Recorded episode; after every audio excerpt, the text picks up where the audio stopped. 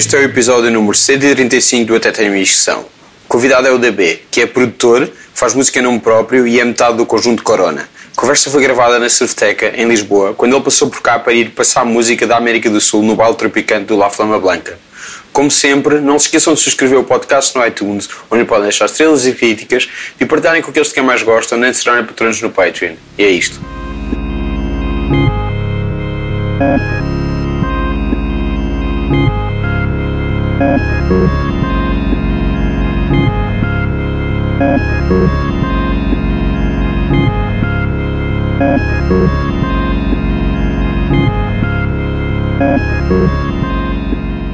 Zero, zero, zero, não está. Não, mas eu sou engenheiro industrial, trabalho numa fábrica de rolhas de cortiça. Mas uma coisa que não tem nada a ver com a música. Mas tenho orgulho, tenho, eu vou agora mudar de emprego, mas tenho muito orgulho em trabalhar lá e ter trabalhado lá, que é uma coisa mesmo portuguesa, mesmo tuga. E é fixe para isolar estúdios, ou não? E é, é a minha casa. A minha casa numa estúdio está isolada com cortiça, graças aos conhecimentos que eu fiz profissionais. Olha, bem Se aí. mesmo tu fizeste, roubar. Já isto depois. Obrigado. Obrigado. Obrigado, força. Bem. Ora, pica aí. Eu não, pai, não como peixe, portanto. Não comes peixe? Não. Estás tolo. Porquê é que não comes peixe? Me tornei vegetariano quando tinha 14 anos Ah, pois é, já me tinhas dito. e nunca mais. 14 anos? Tu quantos anos tens? Tenho 30. E ficaste vegetariano aos 14? Mas nessa altura, nessa altura ninguém era vegetariano. Pois, mas eu era. Por isso és mais legítimo, ou seja, és Sou um mais vegetariano. legítimo. Sim, porque os agora não são vegetarianos. É uma coisa de moda.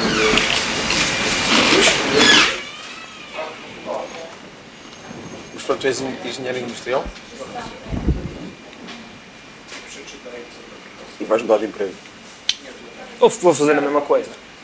Mas já não é em cortiça. Não, é para embalagens de chouriços. De Ok. enchidos. Como é que, o que é que isso implica? O que é que? O, o teu trabalho é em cortiça e o teu trabalho é. Eu sou na parte de compras. Eu sou um gajo que compra merda. Ok. E é preciso ser engenheiro para fazer isso? Não, mas há outro. E tu, acima de tudo, gostas que te chamem engenheiro? Não, odeio. Odeio mesmo. Porquê que odeias? Acho que devia ser abolido todas essas coisas de. Mas todas as grandes figuras. É verdade. tens um fascínio. Mas Tens um sabe, fascínio. Mas a culpa é das assim. pessoas, porque as pessoas não conseguem, não conseguem dar valor a pessoas que não têm títulos. Ah, repara, falas, o engenheiro José Sócrates, José Sócrates é um caso à parte agora esse, mas falas. O, é doutor António Costa, todos os líderes de partidos são doutores. Doutora Assunção Cristas, e quando chega ao Jerónimo, É Jerónimo. é o Jerónimo, estás a ver? Porquê? E ele tem tanto mérito como aos outros, mas as pessoas em Portugal não conseguem reconhecer poder, nem entregar os seus destinos, nem, nem reconhecer uma pessoa poderosa, uma pessoa em quem podem confiar se não tiver um título, infelizmente. É triste. Mas eu não gosto, eu não gosto disso. Acho que devia-se abolir. Acho que devia ser o António Costa, a Assunção, acho que devia ser só o primeiro nome. Uma António? política. Sim. O quem? O António. O António, o António, o António de Lisboa. O presidente, o presidente António. Presidente de Lisboa. Para mim ainda é. Para ti ainda é o Presidente de Lisboa. Não fiz cá e não, tens de pensar em quem é que é. Não, não que dos primeiros ministros todos é aquele que mantém a maior distância em relação ao resto do país. Sinto muito isso. Em que sentido? Sei lá,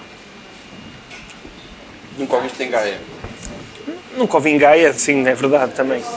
Mas em todas as, as visitas que ele fez, todos os, os momentos grandes dele, sei lá, nunca teve nada associado a nada que não fosse Lisboa, na minha memória. Então, para mim, ele continua a ser o presidente de Lisboa, só que também está a fazer aqui um pezinho no, no governo.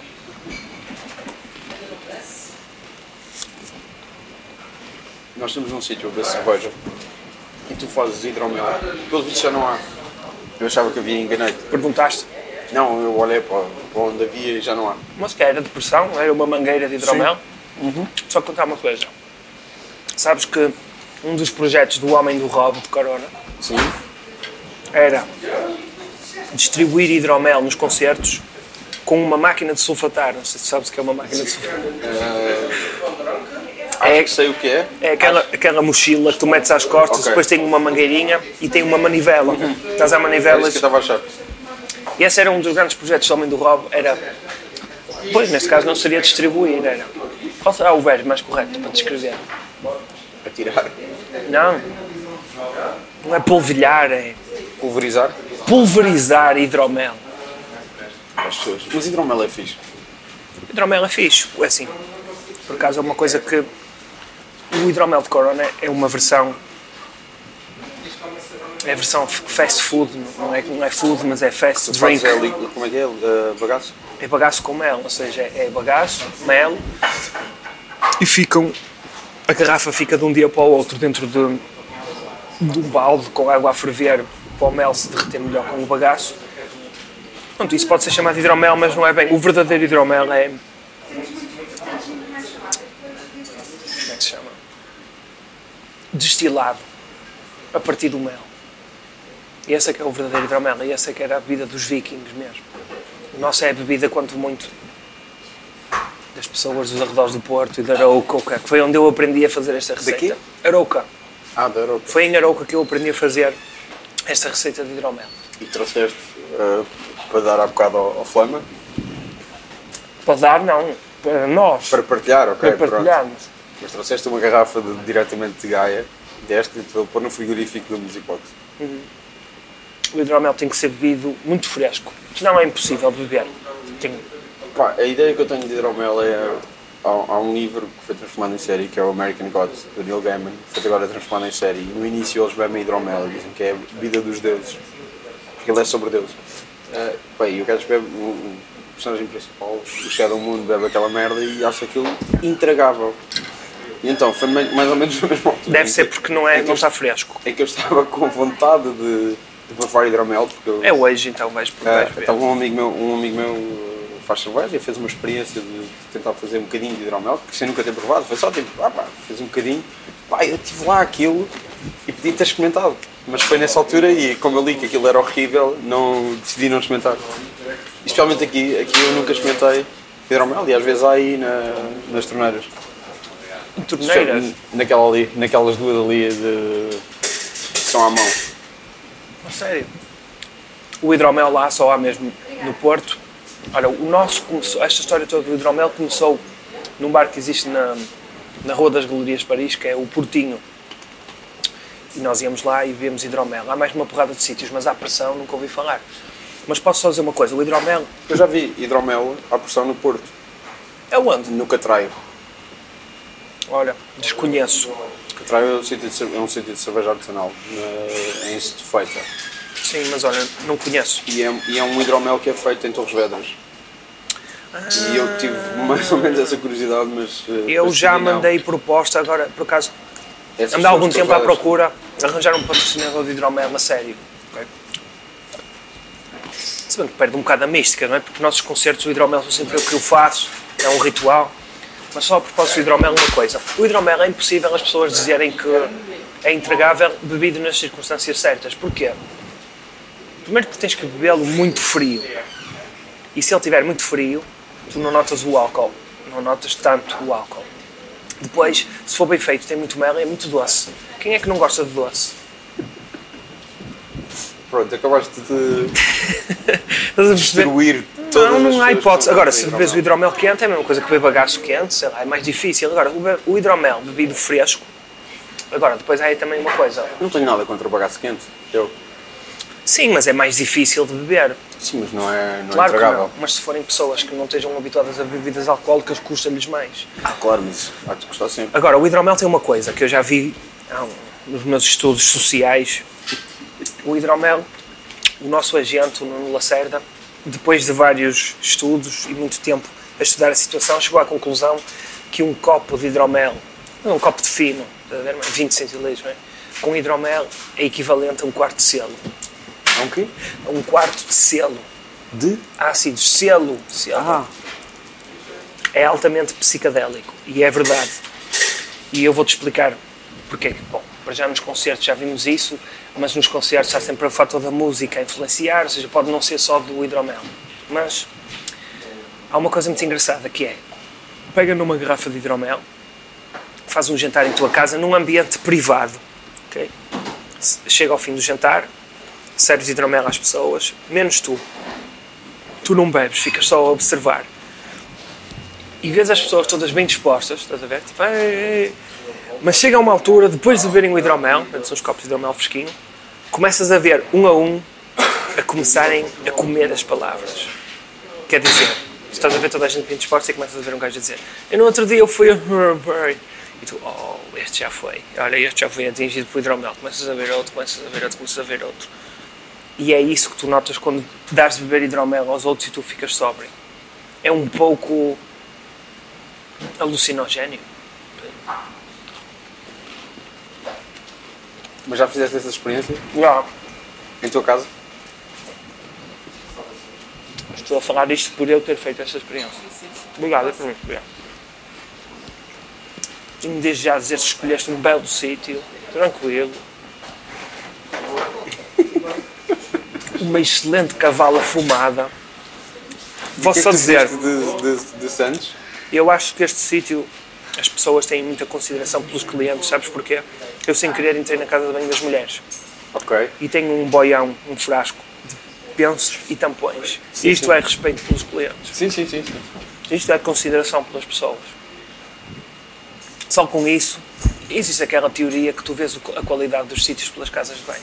Para além de estar limpa, ainda tem tampões e pensos para as mulheres. Mas sabes que eles indicam quais é que são as casas de banho, sabes? Não indicam nada. Indicam. Eu fartei-me de procurar e não vi símbolo nenhum, pelo menos nas portas. Estás a falar sério? Símbolo nas portas. Se calhar fui eu que descobri que um dia que é em frente que, que essa casa Eu só é descobri por causa dos urinóis. Eu venho cá bastante, por isso é que se calhar Eu, desco- eu procurei nas portas e não vi em lado nenhum. Homens ou mulheres, nem símbolo nenhum. Ok, pronto. Desculpa. Olha, eu pedi umas sandes. Para dizer a verdade, já não me lembro. Isso é salmão? É salmão. É salmão isso. e rúcula, não é? Alface. A nova alface. Eu não gosto de rúcula, mas Sabes como é que o meu irmão me diz chamar rúcula? como? Eu não como essas saladas com os trevos. Ok. Para ele, isto são os trevos. E o que é que, e o que, é que estás a ver? Estás a ver uma mini sardinha, uma IPA com morango, não é? Número 5. Uma índia para ela com morango, é isso. Ah não, estás a ver a APA, a APA do mini sardinha. Isso é, isso é o mais básico do mini sardinha. Mini sardinha é uma marca, é uma, uma cervejeira de Eu sou uma de pessoa Ericeira. simples. A Amura é a mais. É mais. É, mini sardinha mais elementar. Sabes o que é que parece isto? Tens uma, tens uma bastante boa aí, que é uma, uma, uma índia para ela com morango. Por isso é que isso se calhar era fixe. Vou pedir. Sabes o que é que está a aparecer isto? Já viste aquele programa da Sport TV? São os futebolistas velhos a comerem tapas e a mamarem copos de vinho a falar em histórias de Isso futebol. existe. Eu, como, como já te disse, eu não gosto de futebol, mas isso existe. Pá, como é que se chama? O Car- Carlos Manuel, é o Carlos Manuel, um jornalista, e chamam sempre dois jogadores. E estão a beber vinho e a comer de presunto e coisas enquanto contam histórias de balneário. Epá, isso, isso. Está-me a fazer lembrar isso. Ok, se alguém quiser financiar uma, uma série para a internet em que eu faço isto neste sítio, Com, com, hum, não com os jogadores de futebol, porque acho que me fartaria muito facilmente. E eles depois, ai, depois ele estava fora de jogo e depois. eh, não, mas não é essas histórias. Não, eh, São as histórias de balneário. Posso só contar uma muito engraçada? podes. O mundo é a tua ostra. havia uns, dois jogadores, uma vez que eu vi lá na Foz, que eram do Boa Vista, a contarem histórias sobre o Valentim Ladeiro no tempo em que ele era presidente do Boa Vista. Não, o Valentim é major, esquece. O Major, sim senhora, foi presidente do Boa Vista. Não, não, mas eu estava a pensar só se tinhas dinheiro. Não, é major. Não, não, é Major. Mas, Estás a ver? Ele teve a necessidade de ir buscar algo para pôr atrás do nome. Senão era só o Valentim. De qualquer forma, ele estava... Viste, que ele, só, viste aquela Perdeu. fotografia dele triste? Então, eu partilhei isso na nossa página de Corona. Eu Acho que isso, essa foto é uma foto épica. Marca isso- a morte de uma era. Não, eu acho que isso, essa fotografia, em termos de qualidade, tem de tudo para, para ser usada em montagens e para ser o novo. Já foi. Sabes aquela fotografia do, do Keanu Reeves num, num banco, o Sad Keanu? Isto é o SED uh, Valentim. O Insónias em Carvão já se ocupou disso. Sim, sim, sim. E como eu te estava só a dizer, umas histórias do assim. futebol. E então, uma vez o Boa Vista foi jogar à Rússia e os jogadores, que eram todos gajos novitos, foram todos burlados por um gajo qualquer, não sei a propósito de quê. E o Magé chegou ao pé dos jogadores que foram burlados e disse: pá, o que é que se passou? Ei pá, fomos enganados, fomos enganados. Quanto é que te roubaram? E ele chegou ao pé desse jogador que estava lá e disse- disse-lhe assim: quanto é que te roubaram? 40. E o Major tirou da carteira, tirou uma nota de 20 e disse assim: Toma lá 20, os outros 20 são para aprender. são esse tipo de histórias. E eu gosto muito. Também não sou assim um fã muito grande de futebol, mas gosto de ver esse programa por esse tipo de histórias incríveis. Não, mas eu estava a tentar chegar à, à parte do. Quando, quando disse que tinhas um fascínio para essas pessoas, que, que era o engenheiro, não sei o que é tal. Eu não tenho fascínio nenhum, atenção. Bom, Não, pareces um. Eu não tinha, não sabia que era o Fernando Gomes. Não, não, e mandei-te uma mensagem a perguntar como é que chama este gajo, eu não me lembro. Tu claramente és a pessoa com perfil para saber quem é o Fernando Gomes. Fernando Gomes, fogo, Não épico, estava a lembrar do nome dele. presidente do Porto. Mas ele era o engenheiro Fernando Gomes. Mas não sou eu que tenho nenhum fascínio, é o que as, é o que as pessoas diziam. fotografia para aí de 1994, que tem o Valentim Loureiro, o Fernando Gomes, um, um árbitro que eu não sei quem é e o Pinta Costa. E a fotografia mais de 1994 que eu já vi na vida. Então, Rui, bem?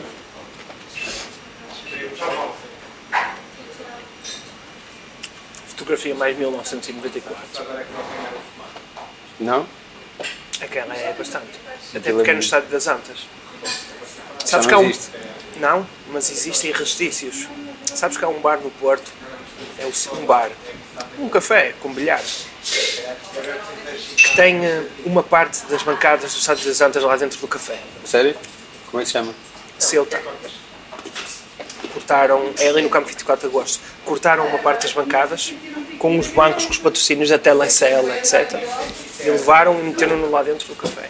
Passas lá muito tempo por causa disso? Não, não, não. Então fui lá aí duas vezes, mas tenho amigos meus que passam lá muito tempo. Só por causa disso? Não, porque também. Não sei, porque estava de passagem na zona. Eu não sou muito, sabes que eu não sou do Porto, eu sou de Gaia. É a mesma coisa que estás a dizer um gajo da Almada. Se vem muitas vezes aqui ao Caixo Sodré e tudo, se calhar até pode Se calhar podem vir. Mas não é cultura, nem é habitual. Eu sou de Gaia. Gaia é Gaia, o Porto é o Porto. Não, mas nunca trabalhaste no Porto, por exemplo? Nunca trabalhei no Porto, mas vou agora trabalhar para o Porto. Pronto, vês? Então aí poderias passar, não estava a ser. Sim, Estava mas a lá assumir não há. coisas mais sobre ti. Mas não há essa divisão no Porto entre Porto e Gaia. Sim. As pessoas vão a todo lado. e- Não, mas aqui há. Eu lembro-me de ter um, um concerto de Corona, ter vindo um grupo de pessoas dizendo nós somos a Margem Sul, tu nem imaginas o que é, nós nunca vimos aqui a Lisboa, foram ao Intendente. E nós atravessámos a margem para vir aqui ver-vos. Espero que tenhas noção do quão importante isso é. E eu, tipo, não percebia na altura, mas agora começo a perceber. Mas se calhar há melhores transportes no Porto para isso. Não? Não, não conheço aqui, que é o barco, não é? Um candidato do PTP queria fazer um ferry no Porto, entre a Furada e a Foz. E eles Gaia e Porto. Acho que isso era terrível. O homem do Rob diz que, diz que existe um, mas eu acho que é só na cabeça dele, já fizemos uma aposta. Eu nunca vi ferry nenhum no Porto. Uma cidade tão pequena com sete pontos, para que é que era o ferry? Mas se eu acho que funcionaria, tá, não sei, depende dos preços. Se fosse grátis, funcionaria. Então o que é que estamos a beber?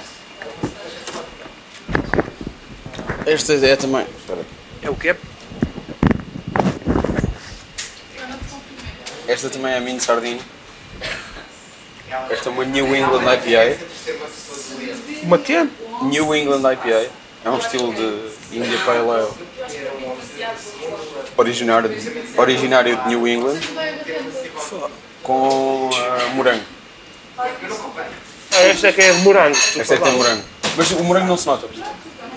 Até vais, vais comprovar, até podes ver pela cor. A tua que não, tem, que não tem fruta é muito mais escura do que esta que é. A fruta, a fruta tem destas coisas. Assim. É, a fruta tem estas coisas. Tu moras no Restelo? Sim. Mas bora não falar sobre isso. Não tens medo de envelhecer no Restelo?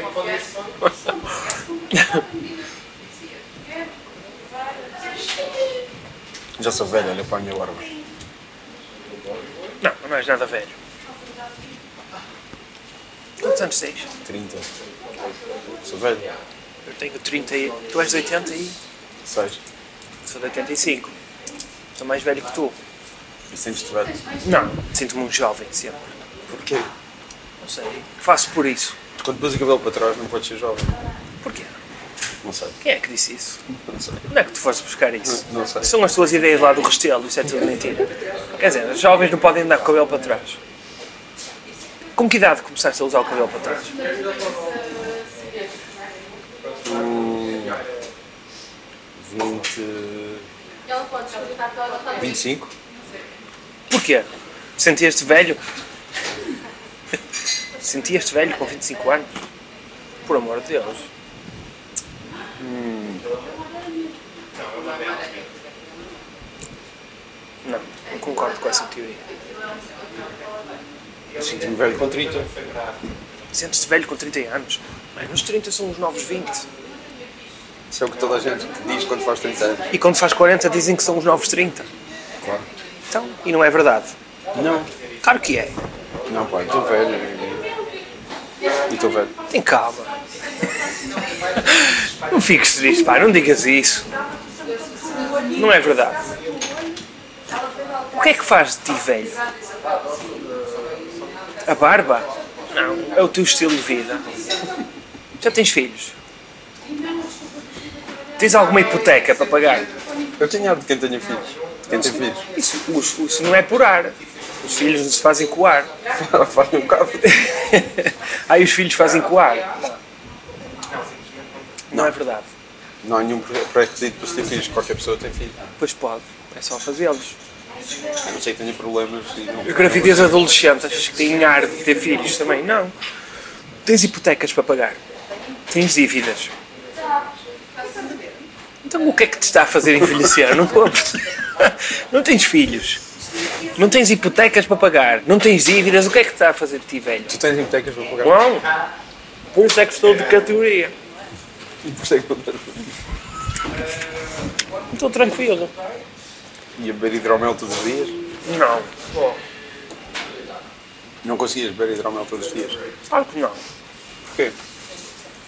Quer dizer, depende se vê se... Não, não, não conseguia. Um copinho ao final ao jantar digestivo. Não, não conseguia. Repara que eu nunca bebi nem hidromel a sério, nem o teu hidromel. Que também não é o a sério, não é? Sim. Mas acho que também acabaste por dizer isso, de certa forma. Tu é que disseste que não era a sério, não estou a insultar o teu hidromel.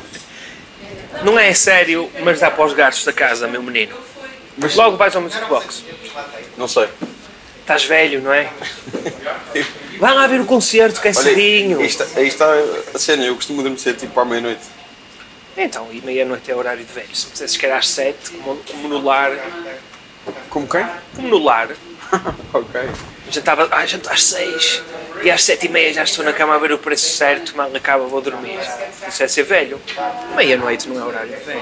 É horário de pessoa saudável. Sabes que a meia-noite é uma hora muito importante para tu te ires Para quem trabalha ou não. Para quem trabalha, porque eu acho que é assim aquele limite para poderes fazer alguma vida depois do trabalho, porque também quem se deita às 10 da noite não tem vida. E trabalha, não é? E os grandes artistas que se preocupam com o seu bem-estar e saúde deitam-se antes da meia-noite. Quem são os grandes artistas? Posso dar um exemplo? Eu espero não estar a partilhar informações demasiado pessoais, mas vou-te dizer. O Nerve, há pouco tempo, nosso amigo, partilhou connosco que tinha-se dedicado à música, tinha um horário livre, mas que estava descontente com a forma de vida dele e que agora está-se a deitar. À meia-noite. Não, mas isso é uma pessoa que não sai à noite. Sim, mas tu não sais todos os dias à noite, não é? Não, não, mas ele nunca sai à noite.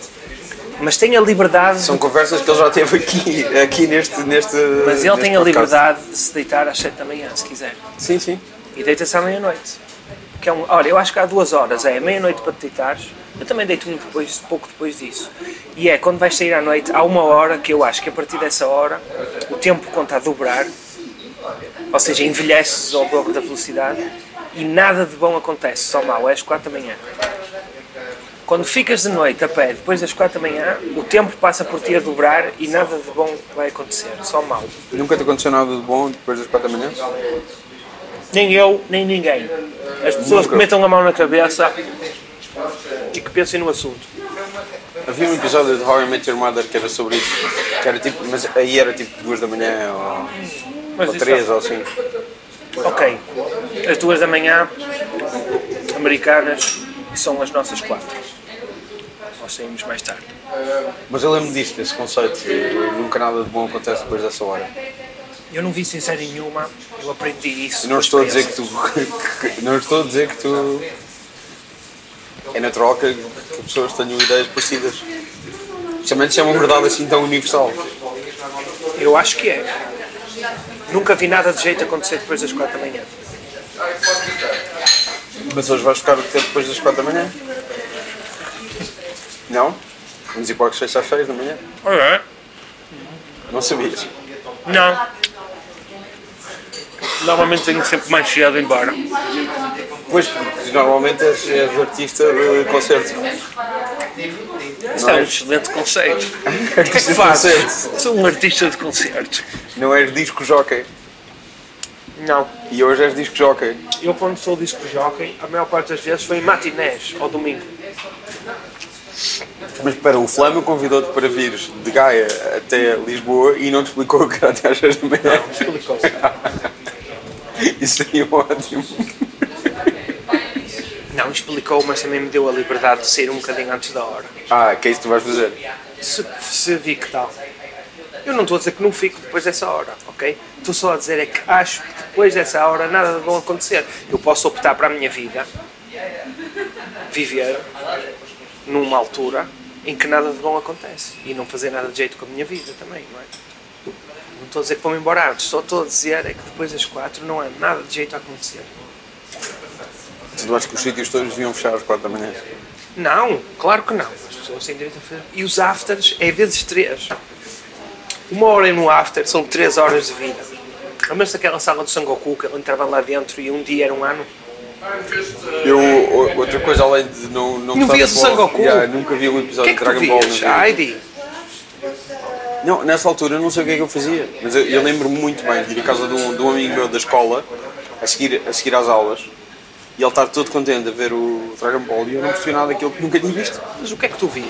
Não sei, eu acho que já havia TV Cabo, então eu estava a ver o Cartoon Network ou assim, na altura. Em vez de estar a ver o Dragon Ball.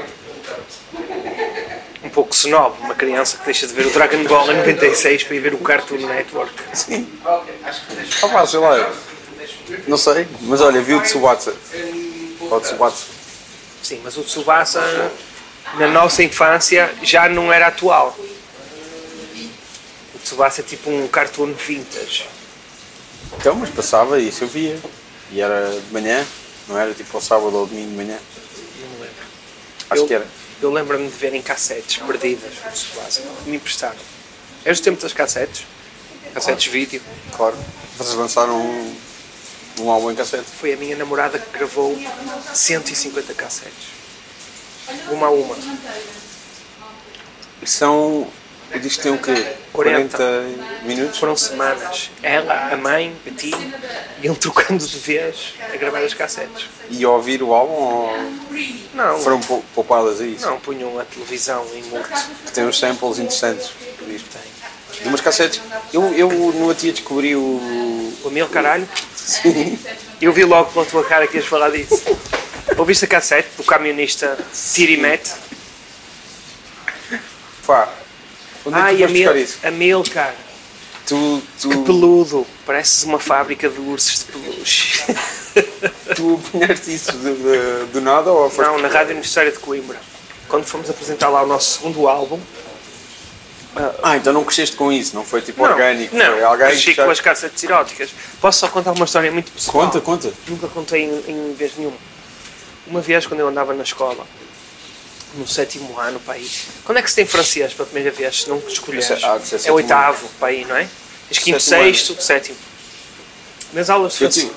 vou-te só dizer uma coisa, eu tive francês sétimo, oitavo, nono, décimo, Décimo primeiro, décimo segundo, primeiro ano e segundo ano de Mas faculdade. foi porque estudaste no Canadá, não foi? Não, não, não, estudei aqui em Lisboa. Pá, e se tu me pedis para ter uma conversa com um francês, eu não consigo. E se me pedis para, para, para ver um filme francês sem legendas, eu não consigo. Ah, isto, repara, nunca chumbei, nunca nada, tive notas razoáveis de francês e não sei falar francês. Acontece. Continua. O que é que eu estava a dizer? Francês, ah, a propósito das cassetes, como eu cresci com as cassetes eróticas, eu, todos os nossos pais na altura tinham aquele armário. Não sei se o teu pai também tinha o armário, ou se tu conheceste amigos teus que o pai tinha o armário, que era o armário em que tinha as cassetes porno escondidas lá no fundo. Então, eu descobri uma cassete no armário do meu pai e decidi, na aula de francês, era eu o responsável, ia rodando pelos miúdos da turma. As pessoas tinham que pôr- passar um filme, só que era o Tintin e não sei o que, escolhias dos filmes da professora. Íamos para uma sala, metias o filme, quando chegava ao final da hora íamos embora. E eu pus o Tintin a dar e depois, quando a professora saiu, pus a dar o filme que fui buscar ao armário do meu pai. E o filme que o meu pai tinha no armário dele era nem mais nem menos do que o Batman. o Batman era um super-herói de cores. Então imagina o filme do Batman, o símbolo do Batman, mas adaptado para parecer um cu e eram só mulheres com um cu grande. E eu ainda hoje tenho um fascínio por mulheres com um cu grande e desconfio que é um trauma de infância por ver as cassetes do Batman. Meu Deus. Eu não sei como reagir a Não sei como é que nós chegámos aqui a falar de que aulas de francês. Aulas de francês. Foi a minha memória, pronto. Não, estamos a falar das cassetes eróticas. As cassetes a eróticas. Rádio Universitária de Coimbra. Exatamente. Que mostraram-me lá na Rádio Universitária de Coimbra, quando eu fui lá, o Amil Caralho, o camionista de Tirimete. E eu adorei a ideia. A cena do design da ca- terrível. é, é terrível. Não sei se já ouviste mais. São todas mais ou menos a mesma coisa. Funcionam todas dentro daquele género. Aqueles skits, que é a parte a falar, são muito boas. Mas há bocado estavas a falar comigo, tudo preocupado com direitos de samples e tal. Estamos a falar que é dos direitos do Amilcar. Onde é que já está o Amilcar? Aquilo lá tem sido feito por alguém. É mais do que uma pessoa, não é? O Amilcar, o Amilcar hoje, em 2017, ainda não deve ter acesso à net. Olha, o Amilcar, eu não sei quem é a pessoa, mas aposto que ainda hoje vai ver os resultados de futebol e do tempo ao teletexto. É esse tipo de pessoa. Ok. Estávamos a falar do Bonga e do Sérgio Godinho, são gajos instruídos. Agora o Amilcar, pelo amor de Deus. Teletexto. Sim, tu querias fazer um disco com o Bonga, com música do Bonga. eu já samplei aquela cena de falarem do Bonga e houve um concerto. Aliás, nos concertos houve uma frase, uma vez começámos a gritar de Corona e pegou, que é o Bongomar, que é uma mistura entre dois universos, Gondomar e Bonga. Não. Já nos cruzámos com ele duas vezes. A primeira vez foi no de Bandaga, a segunda foi no Festival Tremor nos Açores, em que eu estava sem bateria, como estou agora. Mas essa é que eu gostava de ter tirar uma foto com o Bonga. Porque ele tinha um casaco de veludo vermelho e uma gola alta preta. Parecia o Drácula de Angola. O Bonga tem uma pausa incrível. Eu respeito muito o estilo do Bonga. Gosto muito dele. Pronto, e fazia lógica fazer um álbum com cenas do Bonga. Mas não tenho coragem de fazer isso, acho. Não é pelo Bonga em si, mas... Acho que é complicado em termos de direitos. Não é complicado. É para te caírem logo em cima e pronto. Também nos pedis autorização. Estou. Aqui fala o David Besteiro. Olha, eu queria fazer um álbum com samples do Bonga. Espera, se tu te cruzaste com o Bonga e ele não te deu o cartão dele. O Bonga não manda. Achas que ele manda nisto? Não, mas ele deu-te o cartão dele. Não. Só tirei uma foto que está no meu estúdio. Deu a comer com o Bonga no Coliseu. Não, não. Isso vale alguma coisa, não é? O Bonga gravou um podcast comigo, não é? Foi convidado. E no fim deu-me um cartão Não me deu a mim. para comprar o vinho dele. O vinho do Bonga? Sim, e tu podes eh, ligar, tens três números. Tens um número, eu acho que é um número em Portugal, outro número é em Angola e outro número é em França, acho eu. Tu Podes ligar para esses números para encomendar o vinho dele, que chama Vinho Bonga. Já foste ver a página da Wikipédia do Bonga? Não. A página do Wikipédia do. Bonga vai ver. A página do Wikipédia do Bonga é uma cena tipo Illuminati com mensagens escondidas. Como? A página do Bonga começa bem, o Bonga nasceu, não sei o quê. Depois diz que ele em criança era carinhosamente chamado por F. Rogério. Carinhosamente era o F. Rogério. Tens depois na revisão a página da Wikipédia centenas de pessoas a dizer isso é mentira. E depois do resto do artigo falam referência a ele sempre como F. Rogério. E ele chama-se José de Lino, José Lino e tem, tem outro nome. Barceló de Carvalho. Barcelona. F. Rogério. E depois posso só dizer que no meio do artigo dele da Wikipédia aparecem assim perdidas palavras como Nirvana, tipo, estás a ponto final Nirvana, ponto final. Continua a falar sobre ele. O artigo dele é assim uma cena um bocado sombria. Agora, o Bonga tem vinho. Feito aonde? Em Já Angola. não me lembro, é um sítio em Portugal. No cartaz, para aí. Já não me lembro. Mas já tem um vinho, vinho bom. Mas, é, mas não está à venda aí em Portugal, pelo menos nas superfícies normais, não. Não, mas há três números para os quais podes ligar e encomendar o, o vinho dele. Três números. Já. Epá, no outro dia vi Eu uma. acho que um é em Portugal, outro é em Angola e outro é em França. Posso estar errado. Não quero ser injusto. E acho que se ele, se, ele, se, ele, se ele me deu a mim um cartão é porque ele quer que isto seja divulgado, não é? O vinho Bonga. É assim, e eu, acima de tudo, pelo fascínio que tenho por ele, e eu sou apreciador de vinhos, bastante. E sou, sou vitivinicultor, não sei se sabias isso. Faço mais ou menos de 10 em 2 anos 300 litros de vinho das vinhas da minha família. Em Figueira de Castelo Rodrigo, não sei se conhece essa terra aí. Em cima, no norte mesmo ao pé de Foscoa. A minha família é toda daí. Eu sou um portuense de primeira geração. Na minha família hum, não há mais ninguém, eu não tenho família no Porto. Aliás, minha, o meu fascínio por a música latina, cúmbias e o motivo pelo que estou aqui hoje é que eu no Porto não tinha família. Os meus pais trabalhavam bastante, tinham acabado de se mudar para o Porto. E quem me ia buscar à escola e tomava conta de mim era um casal de portugueses que tinham estado imigrados muitos anos na Venezuela e os filhos tinham morrido lá. E tinham o irmão deles, eu hoje moro em frente à casa do irmão deles, tem à porta de casa, tem uma vivenda tipo americana completamente, que é TRA, com o jardim à volta, e tem uma mega, as letras tipo a metal, ele chama-se Magalhães e tem um mega letreiro a dizer Los Magalhães, em Coimbrões, em Gaia. E é daí que vem o meu fascínio pela música, por eu não ter família no Porto. E o teu fatranho. Ah, e o meu fato, o meu fato treino foi uma coisa que eu, eu estava a dizer ainda há bocado. O meu grande objetivo não era esse. Eu tenho que dizer, o treino da Venezuela é uma segunda escolha. Pronto, é uma segunda escolha. É tipo, tu querias andar com aquela miúda que era a melhor da turma. Olha, não deu, mas andas com a amiga dela que é boa igual e toda a gente diz que és fixe na mesma. Mas a que eu queria não era essa. A que eu queria era o fato de treino da, da- de Cuba do Fidel Castro. Porquê? Porque é bem mais foleiro. É aquele fato de treino de domingo tens no fundo da gaveta e ah, vestes para ir comprar pão e voltas para casa. As cores, azul, aquele poliéster foleiro. Só que se já a Venezuela é difícil de arranjar, o de Cuba. Já estive em Cuba. Pff, Perdi a minha oportunidade de comprar o treino. Não havia à venda em lado nenhum. Não. Olha, comprei um livro super raro que é o, o Diário do Che na Bolívia, quando ele morreu. Quer dizer, merda sem jeito nenhum e o treino nada. Mas da Venezuela é difícil de arranjar. É, porque não se vende. Aquilo é da Adidas, mas não se vende. A nível mundial. O governo não autoriza a venda do fato de seleção venezuelana. Então, eu arranjei aquilo como? É um venezuelano que compra os fato de treinos na Venezuela ou arranja, não me perguntes como. Aliás, é um gajo que tem uma página no eBay que tem só artigos da Venezuela. Não só os fato de treinos da, da seleção de futebol, como de, de beisebol, chapéus, etc, etc. E, e manda aquilo. E, e até eu, por acaso, achei muito, muito engraçado, que chegou mesmo cá em tempo recorde. Teve que fazer uma volta do género. Caracas, Porto Rico, Porto Rico, Texas, Houston. Houston, Paris, Paris, Madrid, Madrid, Coimbrões, Gaia. Não, E também encomendaste um para o Flama.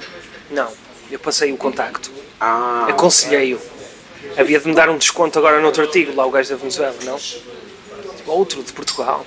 Não, mas ele, eu disse-lhe, quando eu encomendei falando sobre isso, eu disse-lhe que tinha, era português e queria comprar um fato de treino da Venezuela.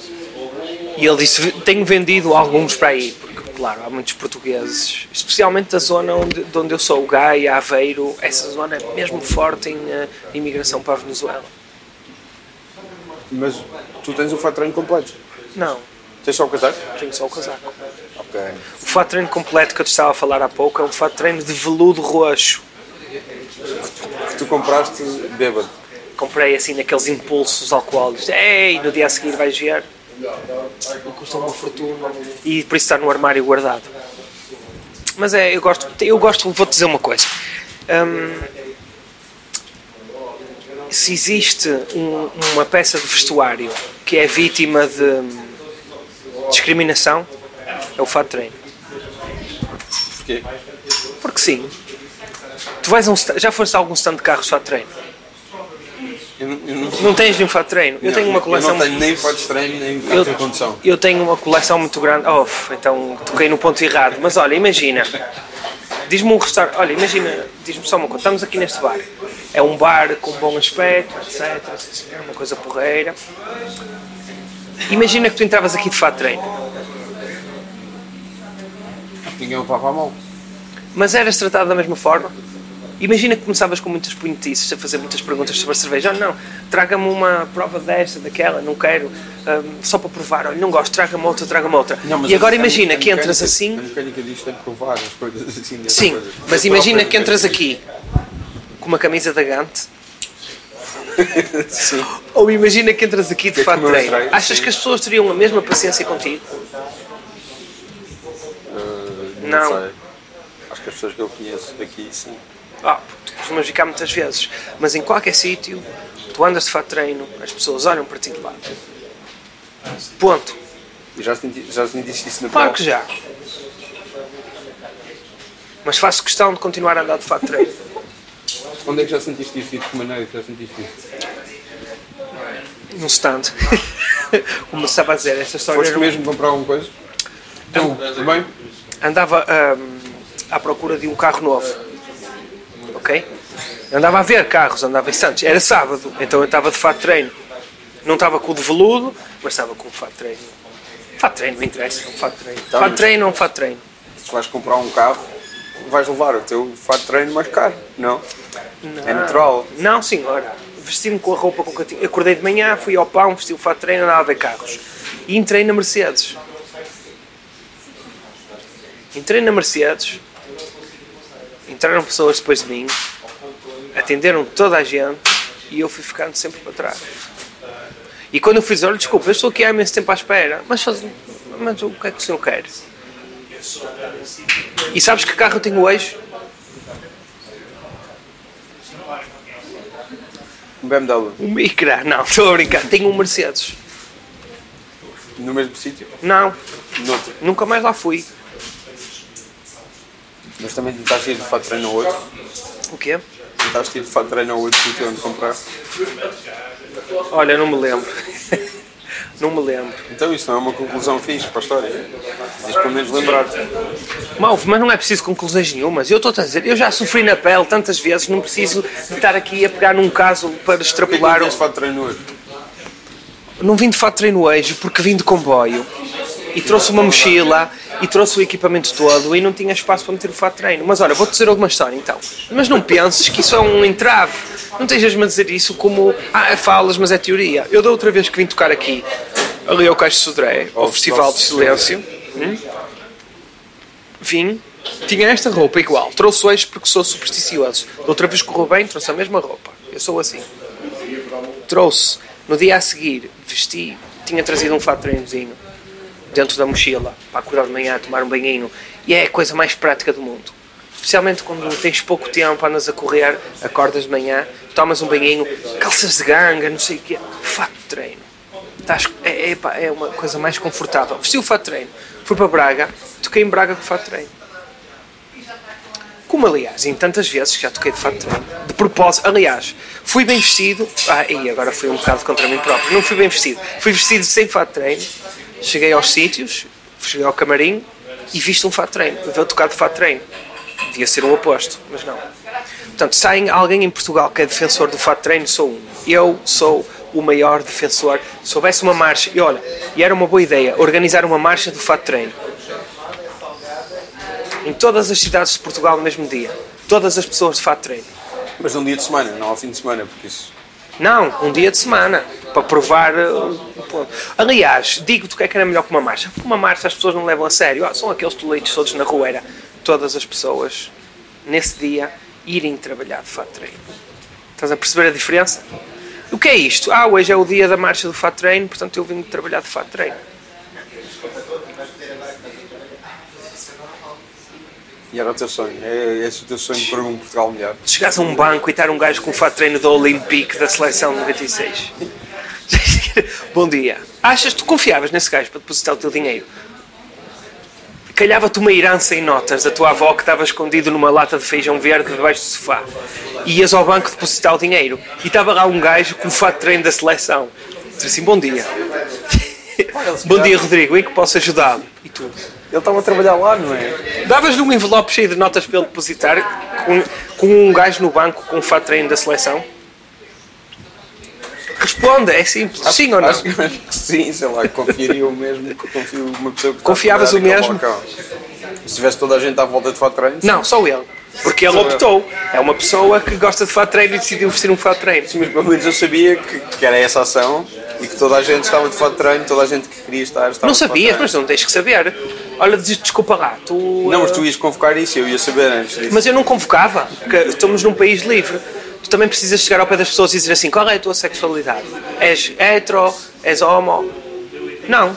As pessoas são o que são e tu lidas com elas. E agora, aquele homem, o que era? Era um gajo que gosta de andar de fato de treino.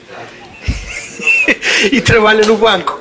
Como é? Tu não ias procurar outro ao lado que tivesse fato e gravata? Mas acho que ele nunca trabalharia, o, banco nunca deixaria.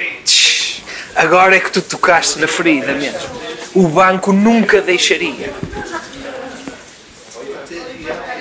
O banco nunca deixaria. As pessoas trabalham em bancos vestem fato porque Porquê? o banco manda. Calculo que não seja uma opção. Estás a ver? Estamos no século XXI, as pessoas lutam contra as pessoas que são. Ou melhor, os vegetarianos reclamam os seus direitos. As pessoas. Os vegetarianos não reclamam os seus direitos, só querem comer. Acho eu. reclamam o menu com uma coisa diferente de omeletes e saladas, não é? Pronto, ah, o senhor tem. Não, desculpa. Tu vais numa comitiva qualquer. Chegas lá, não há um prato vegetariano, não sei se fores músico, és músico vegetariano, chegas a um sítio e o menu do- da organização do, do sítio qualquer tem peixe e carne, como é? É o fim do mundo. Também. E, e- mas não podes andar de fato de treino. Quando és músico, podes andar de fato de treino. quando és músico podes andar de fato de treino. Pronto, mas eu estou a falar, mas músico é um ambiente extremamente, podes fazer o que quiseres. Ok? No New Metal eles usavam muitos fato de treino. Fato de treino. Mas estamos a falar na música, eu estou a falar no. no- no- New Metal não é música, isso estás a dizer. Não, não, não, não, não estou a dizer nada disso. Estou a dizer, fora do ambiente musical, artístico, porquê que uma pessoa não pode andar de fato de treino? Era o teu sonho, era chegares a um banco. era eu trabalhar de fato de treino. Acordar de manhã, acordar de manhã, estás a ver? Tipo, ei pá, olha, Mas não podes levar tipo, o teu casaco da Venezuela para o trabalho. Não posso. Não podes. Não, também não posso. Já tentaste? Não te deixaram? Para dizer a verdade, nunca tentei. Mas claro que podes ir. Olha, imagina, vais quando está sol, levas só o casaco tipo. Olha, vamos começar por ti então. Tu vais chegar lá ao teu local de trabalho faz treino. Eu não tenho fato eu não gosto Eu mando-te um. Se me mandas um, talvez. Eu mando-te um. E tu Ok. vais entrar lá na redação de fato treino. Ok. Mas não vai ser num dia qualquer, vai ser num dia em que hajam reuniões. Percebes? Em que se junte toda a gente para verem que tu estás de fato treino. Ok. Acho que não há problema nisso. Eu é que não, não me sinto confortável com fato de treino. Porquê é que não te sentes confortável com fato treino? Porque não é a minha cena. É só isso. E achas que os bancos fazem bem em não deixar as pessoas andar de fato Não, não, não. Estou só a dizer às pessoas deviam andar como quisessem. Acho que os bancos não deixam isso. Não é? E há bocado estávamos a falar de sampling. Não é? Falar em fato estranho, não é? tu és um produtor, não é? Sou. És um produtor. Isto Fato é treino. rock psicodélico. Sim. Estamos a pensar, eu estava a perguntar, porque passámos ao pé da Associação José Afonso, porque é que não havia muitos samples de Afonso? Não sei. Tu achas que seria demasiado óbvio ou demasiado engajado? Não, como eu te disse, eu conheço pessoas que samplam o Zeca Afonso, que são pessoas que têm um, fazem da sua música uma coisa mais de intervenção, etc. E é lógico samplarem o Zeca Afonso. Agora, no meu caso, Não, Mas eu estava a falar na parte de, de groove de Zeca Afonso. mas como é que eu. Eu faço música sobre pacotes, filling up chouriços, já não és o meu dealer. O que é que isto conceptualmente tem a ver com o Zeca Afonso? Nada, mas imagina que há um, um, um beat fixe no Zeca Afonso. Epá, não, não, eh, não tenho essa curiosidade e eh, sinceramente. O rock psicodélico que tu samplas também não foi feito para ser samplado por ti. Mas encaixa. Porquê? Sim, porque o rock psicadélico que eu samplo, estamos a falar de. Pronto, agora é uma coisa um bocadinho mais técnica. Eu samplo muito krautrock, não sei se conheces o krautrock alemão. O krautrock alemão, it's all about experimenting. Betoneiras, máquinas de lavar a roupa, ao mesmo tempo com outros instrumentos clássicos, etc, etc. A música do rock psicadélico pode não ter nada a ver com o corona, mas o princípio das pessoas que faziam aquela música, sim. Não estás a perceber? Ok. Achas que o Zeca Afonso era um thug? Era um quê? Thug. Era um era um gajo que dizia assim, quero que se fodam estes gajos e tal. O Zeca Afonso era, seria o primeiro a abominar pessoas de fato de treino, digo-te já. Era um Não, gajo... não, não. Tenho a certeza Não, absoluta. não, de todo. Tenho a certeza. O Zeca Não o Afonso... Zeca. O Zeca Afonso...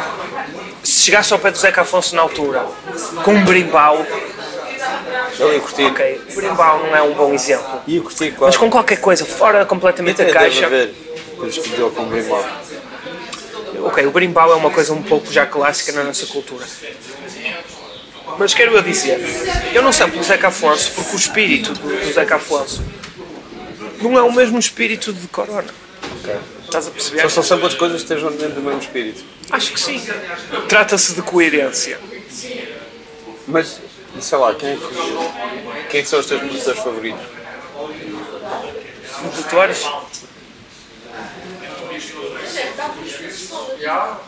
Portanto, estamos a falar em produtores de música antiga, não atual. Como quiseres. Então, pessoas que eu admiro muito em termos de produção de música. Vou-te dizer uma banda que para mim são completamente role models. Em termos dessa liberdade de fazeres o que quiseres. Uma banda chamada Soft Machine, não sei se conheces. Sim. Há um vídeo incrível, O Robert Wyatt. exatamente. Há um vídeo incrível que eu já vi várias vezes de um concerto deles em Paris. Não sei onde. Em cima do palco tens todos os instrumentos possíveis e imaginários e, portanto, o Soft Machine tens todos os universos possíveis e imaginários na música. Tens rock, tens rock psicadélico, tens jazz, tens jazz clássico mesmo, tens free jazz, progressivo, tens todo tipo de coisas que spoken words, sem nexo nenhum. Sons industriais, essas coisas que estamos a falar do krautrock. É uma banda, por exemplo, que eu tenho imenso respeito por eles, por essa liberdade e que já samplei várias vezes para o Corona. Mais. Não, mas produtores de rap. Há produtores de rap, de rape. Rape, a música de rape, mas eu não tenho cicatrizes. Sabes que eu gosto de rap, mas nunca me considerei parte desse universo. Ok? Eu só gosto da forma como eles arranjaram para fazer música. Que entretanto derivou e há mais pessoas a fazerem isso. ok? O sampling é uma coisa que me fascina mesmo. Eu, sou uma eu gosto muito disso, de reaproveitamentos, percebes? Novas maneiras. E então, produtores de rape que eu gosto, acho que. Por que estás a dizer assim? Porque lembrei-me daquela tua. É uma coisa das coisas que eu gosto mais tuas. Foi aquela entrevista ao JK do Ah, ok. rape. Ok? os rappers, traz-te uma batalha de rape e mostra-me as tuas cicatrizes. Pá, é porque. Eu gosto quando as pessoas dizem coisas extremamente inapropriadas e sem saberem o que estão a dizer. E que eu acho que já vi isso acontecer, tipo alguém dizer assim, uma. pronunciar muito mal a palavra de uma maneira mesmo terrível.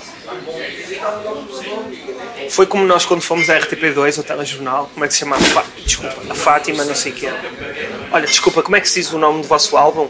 Lo-Fi Hypster. É isso? É o Hypster. E eu, ei pá, eu não tinha pensado na coisa assim. Mas de facto, o Hypster shit parece bem mais fancy.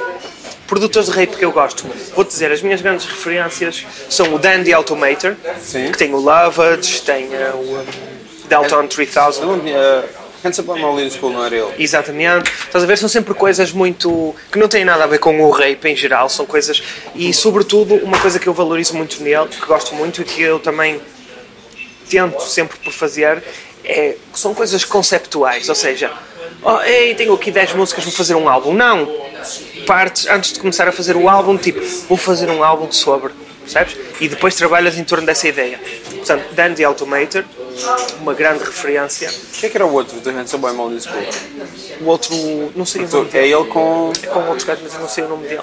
Não é o Principal? Não. Não, mas eu não sei dizer o nome dele. Não, o Principal tem só perfil de quem poderia deixa fazer isso. Aí, pá, agora não me estou a lembrar. Eu não sei o nome. Estupidez, continua. De qualquer forma, para além dele, também.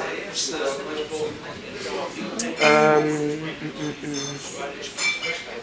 o Madlib, uma das grandes referências. Acho que o Madlib tem uma coisa em relação a qualquer outro produtor de música que tenha existido que é, é caga música. Muito, e como tudo, não é? Muitas são mesmo uma merda, não consegues mesmo ouvir, é mesmo muito difícil, outras são fáceis de ouvir, mas acima de tudo tem um toque que as coisas que ele faz eh, são difíceis de encontrar paralelo. É? é um gajo muito original na forma como trabalha. Yeah. Portanto, Mad Lib, Dandy Automator. Depois, num universo mais clássico, gostava muito do DJ Muggs, do Cypress Hill. Porque epá, é aquelas coisas que quem começar a produzir música vai ouvir e grande parte dos instrumentais diz assim: Isto é tão fácil, até eu fazia isto. Isto é tão bom e é tão fácil. Pois, mas não foste tu que fizeste. E isso chama-se Mas era uma cena genialidade. boa, boa inspirada pela bomb, na Bomb Squad de Public Enemy. Não, as linhas de baixo do, do, do, um, do Cypress Hill são inovadoras, Era- eram as coisas mais viciantes que apareceram na altura e é isso que faz toda a diferença. São linhas de baixo de duas barras. E. Pá, tipo, é, é mesmo viciante e muito simples. Tipo, qualquer coisa que ele tivesse feito, tu também fazes, eu pensei em casa hoje em dia, mas não fizeste. E aí é que está a genialidade. Depois, mais coisas que eu admiro bastante. Pode ser que me vá lembrando agora, mas acho que o número um mesmo é o Dandy Automator. É o meu, a minha principal referência. Mad Lib e Dandy Automator são aquelas coisas que eu ouço não só por ouvir, mas agora menos, mas para estudar, percebes? Para estudar o estilo de produção e de ir buscar música e Sim, a forma, como, a forma como aquilo foi feito, a forma como aquilo soa, etc. Mas, por exemplo, estavas a dizer que eh, estávamos a falar de rock progressivo e de samplar e e coisa. O, o No ID samplou Quarteto 1111 para Sim, o é, é excelente. O Quarteto de 1111 eu tenho uma porrada de samples deles, mas por uma questão de ética não posso samplar. Acabaste de rolar, imagina que o Tose Brito está a ouvir isto, estás tramado. Oh, achas que o Tosé Brito quer saber alguma coisa de mim? o Tosé Brito nem dorme a pensar em mim. Não, mas. pá, ele se calhar está a ouvir. Não sample por causa do José Cid. O José Cid é uma pessoa. Eu vou- não estamos com tretas, eu não gosto mesmo nada dele. Porquê? É assim, a música é brilhante, mas eh, eu não gosto dele. E digo-te já, José Cid, não existe qualquer hipótese nenhuma de um dia eu vir ser amigo do José Cid. Tipo, completamente fora. ele também não está. Está bem, Ele mas. não está propriamente à procura da tua amizade. Eu sou zero e ele está-se a cagar para mim e nem sabe quem é que eu sou. Mas não existe qualquer hipótese de eu ser companheiro de José Cid. Tu conheces o episódio do Chino no Olho, de José Cid? Do? Chino no Olho, a nossa música. De Corona tem Chino no Olho, Sim, sim, José sim, sim, Cid. Aquilo é uma homenagem aos músicos portugueses todos. Ra- Bom, Ratos de Escoral não são, mas Rui Reininho, o Edgar vai dizendo nomes de pessoas, de músicos portugueses e depois chino no olho. Pá, o JP Simões, estou mil vezes arrependido de não estar lá JP Simões em ve- em vez de José Cid. O JP Simões veio dizer-nos ficou triste de não ter entrado naquela música. Fala sério. Falar sério, foi dizer ao Edgar, pá, eu gostava de ter entrado ali junto com aqueles músicos, aquilo é uma grande homenagem aos músicos. Pá, o José Cid, uma vez estava no prova oral e eu ouvi e, e, uh, ligaram para lá a dizer José Cid, não tens medo de encontrar o conjunto Corona e tal? E, e depois ele não percebeu porque não conhecia a música, tudo bem. Claro, óbvio. Depois, o Alvin mostrou-lhe a música, Chino no Olho, que parece José Cid Chino no Olho, e estava a fazer um esforço enorme para antes dele falar lhe explicar e dizer-lhe: Olha, mas repara, é só para explicar, isto é uma homenagem, não leves isto a mal. E ele disse assim: Ah, olha, vou dizer uma coisa, vou dizer uma coisa, nem deixou ninguém explicar-lhe nada, interrompeu toda a gente. Sabes o que é que fazem as namoradas e as mulheres dos Corona?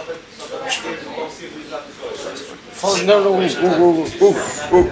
Ainda vou a sério. Só Sim. para ligar a luz. Força, Claro. força. Não, desculpa, desculpa eu estar a usar. Não, não, boa. olha. Desculpa, Mais tens, um tens que passar, desculpa. Não é aquilo que reparei. Estava a fazer. falando no José Cid. E o Alvin estava-lhe a fazer um esforço enorme antes dele falar para lhe explicar, opá, sim. ah, Uma homenagem. E ele, e ele disse: Sabes o que é que fazem as namoradas e as mulheres de Corona? Não posso dizer. Tipo, parecia à primária. E, e eu ouvi essa entrevista e depois fui ouvir mais coisas dele. Na boca do José Cid, os outros todos são merda. E ele é o maior. E eu não gosto dessas pessoas por nada. E depois a juntar ao episódio digo-te, o José Cid nunca poderia ser meu amigo. Seria aquela pessoa que se eu visse, estava dentro do elevador, ele vinha a correr tipo, ah, ah, ah", e eu em vez de carregar para abrir a porta, carregava para fechar. Tem o teu bife com o José Cid. Não é um bife. Foi depois dessa coisa do corpo. Depois fui ouvir mais e fiquei muito mal impressionado. Eu não conhecia muito bem as entrevistas. José Cid, nunca poderemos ser amigos. Sabes que ele está a ouvir isto e está a ficar boeda triste. Vai já ligar. Ele está na Anadia a ouvir isto. Fiz para ele. Imagina que ele foi, imagina que ele foi comprar sais de, de banho, Sais de banho. teve meia hora a encher a banheira. O José Cid não compra sais de banho, compra mas é sais de fruto para comer a seguir à picanha. Tem todo o ar de quem vai ao meio-dia para o restaurante de picanha e sai às 5 da tarde. E então, Fiz para ele. tu também fazes isso? Ah, quando posso, sim. Achas que o José Cid toma banho de sais de fruto? De fruto? De, de banho? Não sei, imagina que ele está a tomar um banho relaxante e depois isto ouvir dizer, o José Cid- com um copo de vinho. Não é verdade. O José Cid, quando toma banho, pega em sabão macaco, daquele de barra, esfrega debaixo dos braços e na parte das íntimas e vai-se embora só. Pronto, ok. É isso. É esse o perfil dele. O sabão macaco azul e é isto que ele faz. Isso é sabão macaco que se diz? O sabão macaco, a barra de sabão macaco, é assim que eu conheço. Esse Eu conheço como sabão azul e branco. isso é que estou a É igual. É esse. Mas pronto, então não tens medo que ele fique chateado contigo outra vez? Ele nem, nem vai ouvir isto, nem sabe quem é que eu sou. Ele obviamente não vai ouvir nada disto. Claro que não. Mas pronto, mas tu dizes que já são postos Isto, olha, esta conversa faz quase lembrar aquela anedota da formiga que ficou com a, com a pata presa no carril dos comboios e depois diz assim: "Oh, Olha, não consigo tirar a pata, se descarrilar que se foda. Temos que nos pôr no nosso lugar. Agora, mesmo sendo pequeno, eu tenho o direito a não gostar do José Cid. E achar que ele, quando toma banho, só lava-se com sabão macaco debaixo dos sobacos, que faz aqueles caracóis, estás a ver, do sabão, e nas partes íntimas. E digo-te mais, com sorte, lava o cabelo com sabão macaco. E vai-se embora. Por ser pequeno, não, é- não posso, não, não deixo de ter direito de pensar isto. Porquê não faz um álbum conceptual sobre o quão pouco gostas de José Cid? Não sei, porque fazer isso seria tipo mostrar que eu gosto do José Cid, não é? Não sei. É quase como aquela coisa do quem desenha quer comprar. Estás sempre a dizer mal da miúda, mas é só porque. Eu, José Cid, quero que ele esteja no canto dele e eu no meu. Pronto. Estás-me a pedir para fazer um álbum. É da tia Gaia, não é? É, e eu às vezes até vou lá na dia. Mas deixa-o estar.